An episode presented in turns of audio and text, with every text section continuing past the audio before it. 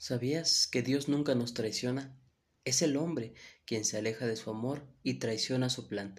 Te invito a quedarte en este espacio para que juntos descubramos ese proyecto que Dios tiene para cada uno de nosotros.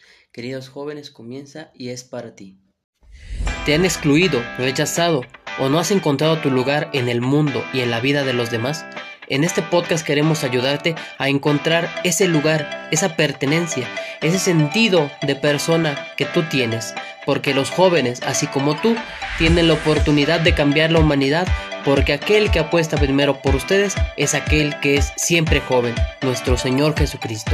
Te invito a quedarte este espacio, soy tu amigo Fercho, seré tu acompañante y el camino lo harás tú con valentía, con alegría y con mucha entrega. Bienvenido a este espacio, queridos jóvenes.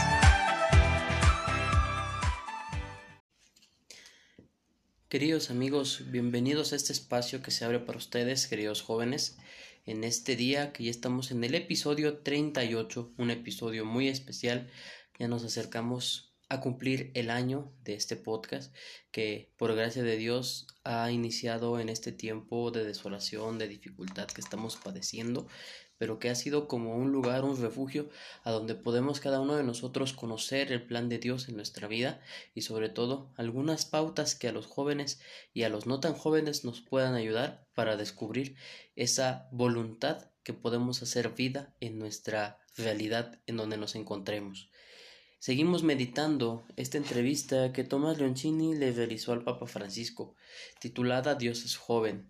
Hoy veremos dos preguntas que tienen mucho que decirnos a cada uno de nosotros porque nos hacen reflexionar sobre cómo está nuestra relación con Dios, cómo está nuestra relación con el prójimo y sobre todo cómo nos encontramos interiormente. Este será un episodio que dejará un sabor de boca interior haremos un proceso introspectivo y retrospectivo. ¿Por qué introspectivo? Porque tenemos que entrar a nuestro interior para analizar si esto que estamos hablando de verdad está sucediendo o no. Y también tiene que ser retrospectivo porque nos llevará a la génesis, al origen de esta situación en nuestra propia vida, en nuestra propia realidad. La primera pregunta que Tomás Leonchin le hace en este momento al Papa Francisco es la siguiente. ¿Tuvo que pelear? Estábamos hablando sobre el encuentro con Dios, sobre cómo este encuentro marcó la vida de el Papa Francisco en ese momento, Jorge Mario Bergoglio, el joven Jorge Mario. Y dice el Papa Francisco, sabía que sería mi camino, es decir, el Papa ya se había encontrado con Dios, ya había afinado y afianzado su vocación, ya él sabía y había afirmado, es por aquí. Y eso muchas veces nos falta. Cuando no hacemos un serio discernimiento de nuestra vocación, cuando nos alejamos del proyecto de Dios, es cuando comenzamos, dicen vulgarmente, a patinar, porque entonces tomamos decisiones arrebatadas y no seriamente pensadas. Eh, una verdadera decisión se debe tomar de cara al sagrario, de rodillas, y con el corazón dispuesto a escuchar la voz de Dios, porque aunque Dios respeta tu libertad, sí hablará para darte una orientación y decirte por dónde.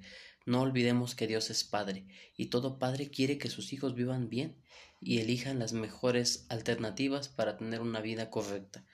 Por lo tanto, el Papa, ya habiéndose confesado, habiendo tenido después de ese momento clara su decisión, él afirma aquí, sabía que ese era mi camino, pero algunos días me sentía como en un péndulo, algo que podemos comprender es que aunque ya hay seguridad, aunque ya hemos puesto esto en oración, aunque ya hemos puesto esto en, en ese diálogo con Dios, llegará algún momento en el que nuestra propia realidad nos va a poner, como dicen, en jaque, nos pondrá a pensar, inclusive a temblar, y eso es signo de que somos humanos, de que somos personas que tienen esa capacidad de responder, pero que a veces necesitan una caída para darse cuenta de su fragilidad y así poder rearticular y comenzar de nuevo.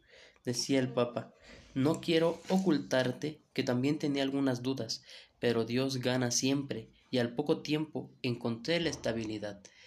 El discernimiento de una vocación, si lo vemos desde un proceso de vida, es como el crecimiento de una planta tiene que tener unas raíces profundas que deben tener abono, que deben tener agua, que deben tener la luz del sol.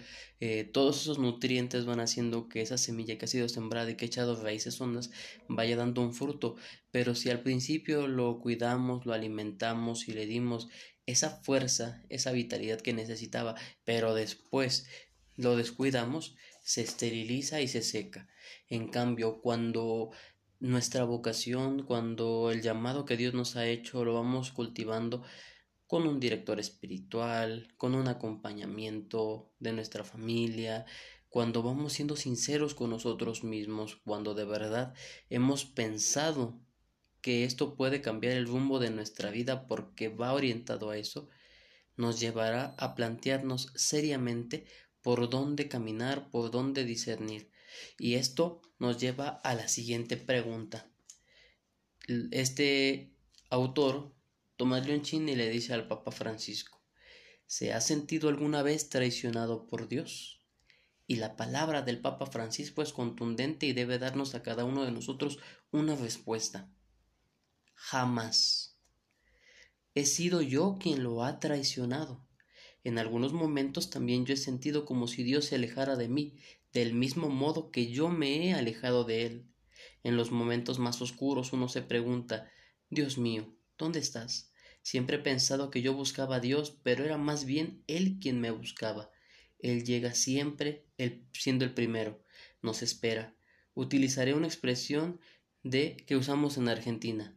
El Señor nos primerea, se nos anticipa, nos está esperando, pecamos y Él nos está esperando para perdonarnos. Él nos espera para ampararnos, para darnos su amor y cada que lo hace, la fe crece. Cuando nosotros sabemos que Dios es fiel, sabemos que Dios pondrá los medios y las alternativas para que cada uno de nosotros volvamos a su lado. Pero jamás, jamás, hermano, nos sintamos traicionados por Dios, porque la persona que sabe de traiciones pero no porque las haya cometido, sino porque a ella se las han cometido, o a él en este caso, es Dios. Y él es quien sabe de fidelidad. Hasta el traidor que estuvo en el monte de los olivos le dijo amigo. Nunca le quitó esa dignidad, a pesar del acto tan cobarde que estaba realizando. Nunca nos sintamos traicionados y abandonados por Dios, porque la persona que siempre estará a tu lado, que optará por ti, que siempre elegirá tu lado o tu partido será Dios. Así que no te sientas traicionado o abandonado por Él. Su amor es fiel, es estable, y como dice la Sagrada Escritura, jamás se moverá de tu lado. Por lo tanto, te invito a meditar estas dos preguntas el día de hoy. ¿Por qué nos sentimos traicionados por Dios si Él es fiel y nos ha demostrado de diferentes maneras que siempre estará con nosotros? No te sientas traicionado por Dios. Al contrario, revisa tu conciencia y descubre cuántas veces tú, yo, cada uno lo hemos traicionado o lo hemos dejado solo. Cuántas veces Él nos ha necesitado y nos hemos alejado de Él.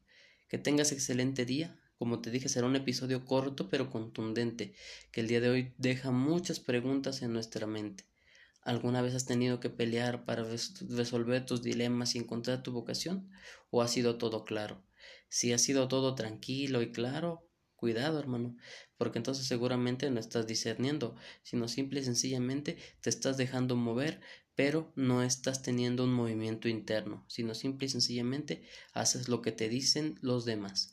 Y si alguna vez te has sentido traicionado por Dios, reflexiona cuántas veces has sido tú quien lo ha traicionado y qué podemos hacer para volver al Señor. Gracias por escuchar este espacio. Gracias a los hermanos desde diferentes países.